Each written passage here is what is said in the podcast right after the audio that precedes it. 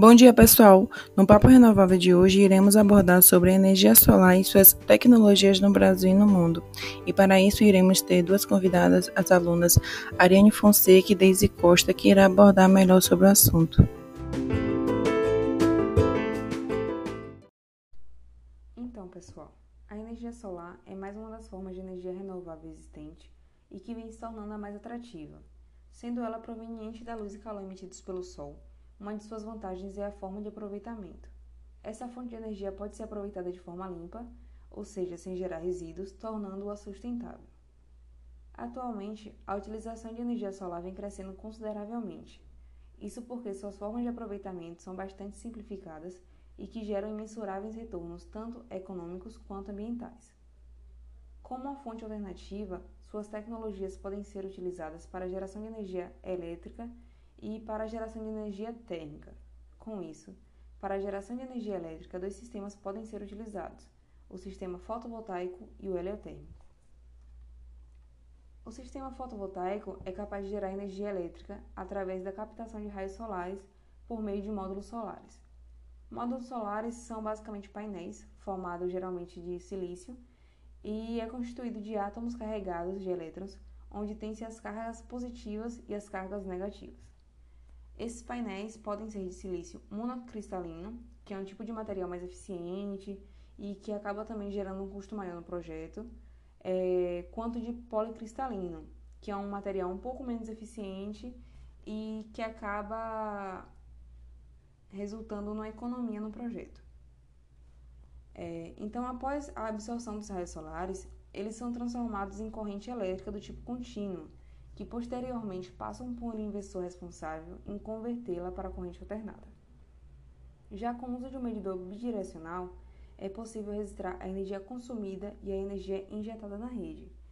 Esse registro é importante para, em caso de, de geração excedente, é, o cliente possa utilizar os créditos em instalações de mesmo CPF ou CNPJ e estando presente no mesmo estado de concessão da concessionária. Basicamente, o sistema fotovoltaico pode ser conectado à rede elétrica e para isso ele é denominado como um sistema on-grid, ou ele também pode ser chamado de sistema off-grid, que é aquele desconectado da rede pública e que se apropria de baterias para o armazenamento de energia.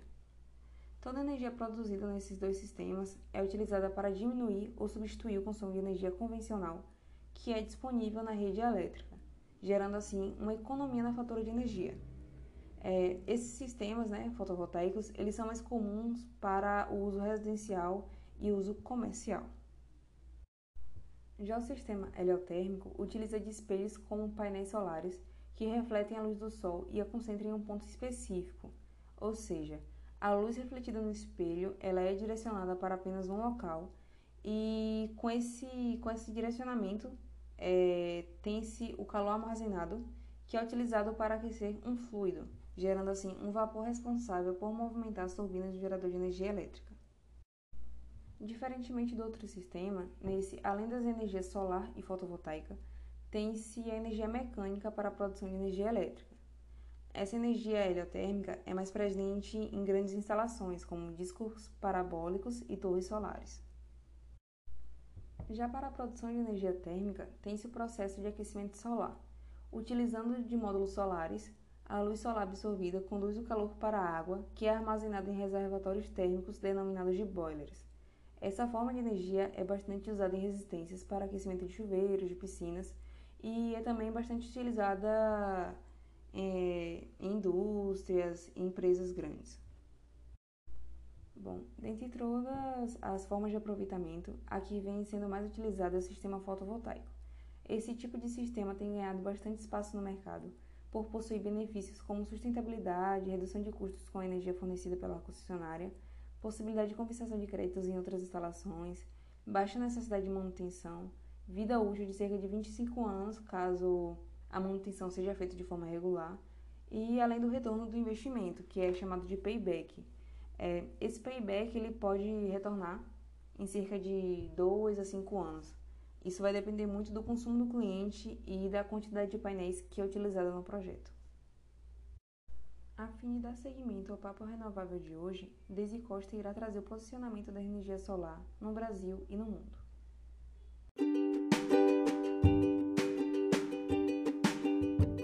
Como já mencionado aí por Ariane, Tratando-se do aproveitamento da energia utilizando sistemas fotovoltaicos, aqui no Brasil temos um potencial energético extremamente elevado que confere ao país uma enorme vantagem se comparado com países de alta tecnologia, onde os menores potenciais encontrados aqui no nosso país são maiores se equiparados aos maiores potenciais europeus. Um estudo feito pelo 8 Congresso Brasileiro de Gestão Ambiental, fazendo um comparativo entre Brasil e Alemanha, países estes nos quais são parceiros em cooperações técnicas de energias renováveis, quando se trata de termos de potencial energético solar, o Brasil apresenta uma média consideravelmente alta se comparada com a Alemanha, que recebe 40% menos radiação do que o lugar menos ensolarado do Brasil. E mesmo assim, a Alemanha é um país onde a tecnologia fotovoltaica se encontra em estágio muito avançado, tanto de pesquisa quanto de instalações. Visto que o nosso país possui toda essa vantagem, a geração de energia fotovoltaica precisa ser amplamente explorada e, segundo a nota técnica da Agência Nacional de Energia Elétrica, o Brasil vem aumentando o número de sistemas de microgerações fotovoltaicos em funcionamento de forma significativa nos últimos anos. Lá em 2012, no ano que entrou em vigor a Resolução 482 da ANEL, Resolução esta que criou um mecanismo de compensação de energia elétrica para os consumidores que produzissem sua própria energia elétrica por meio de uma central geradora, tendo como fonte uma energia renovável.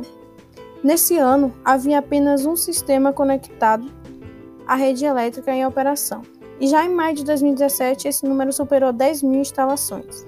Outro dado desse estudo é o aumento da capacidade instalada, que em 2012 correspondia a 0,4 MW e em 2017 passou para 114,7 MW.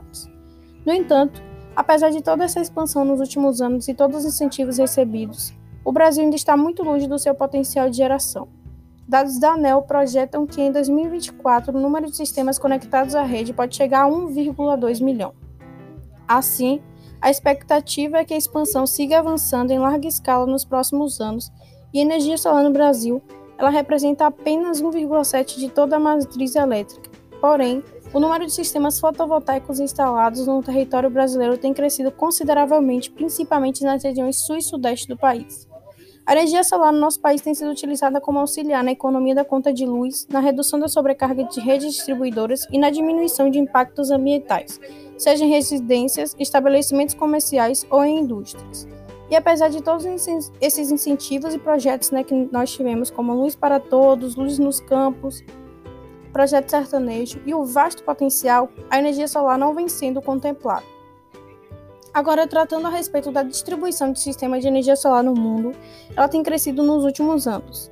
Segundo a Agência Internacional de Energia, o uso de energia solar poderá chegar a 30% em 2022 em países com maior capacidade instalada de geração, como a China, Alemanha, Japão e os Estados Unidos. Desde a década de 90, é possível destacar entre esses países o investimento na matriz energética solar, além do incentivo a toda a população a fazer uso desse tipo de energia através da criação de programas e investimentos, como os é, investidos pelo Japão, que fez o Japão saltar de 15 megawatts em 1993 para 127 megawatts em 2001. A Alemanha ela se tornou a maior referência em desenvolvimento da geração de energia solar fotovoltaica mundial. Já os Estados Unidos, também através de programas de investimentos, já possuem um mercado consolidado em geração distribuída. A China é uma das maiores consumidoras e produtoras de energia solar no mundo o país tem como compromisso de utilizar 35% de combustíveis não fósseis em sua matriz elétrica, a fim de minimizar os, os impactos né, das atividades industriais, comerciais e domésticas na natureza.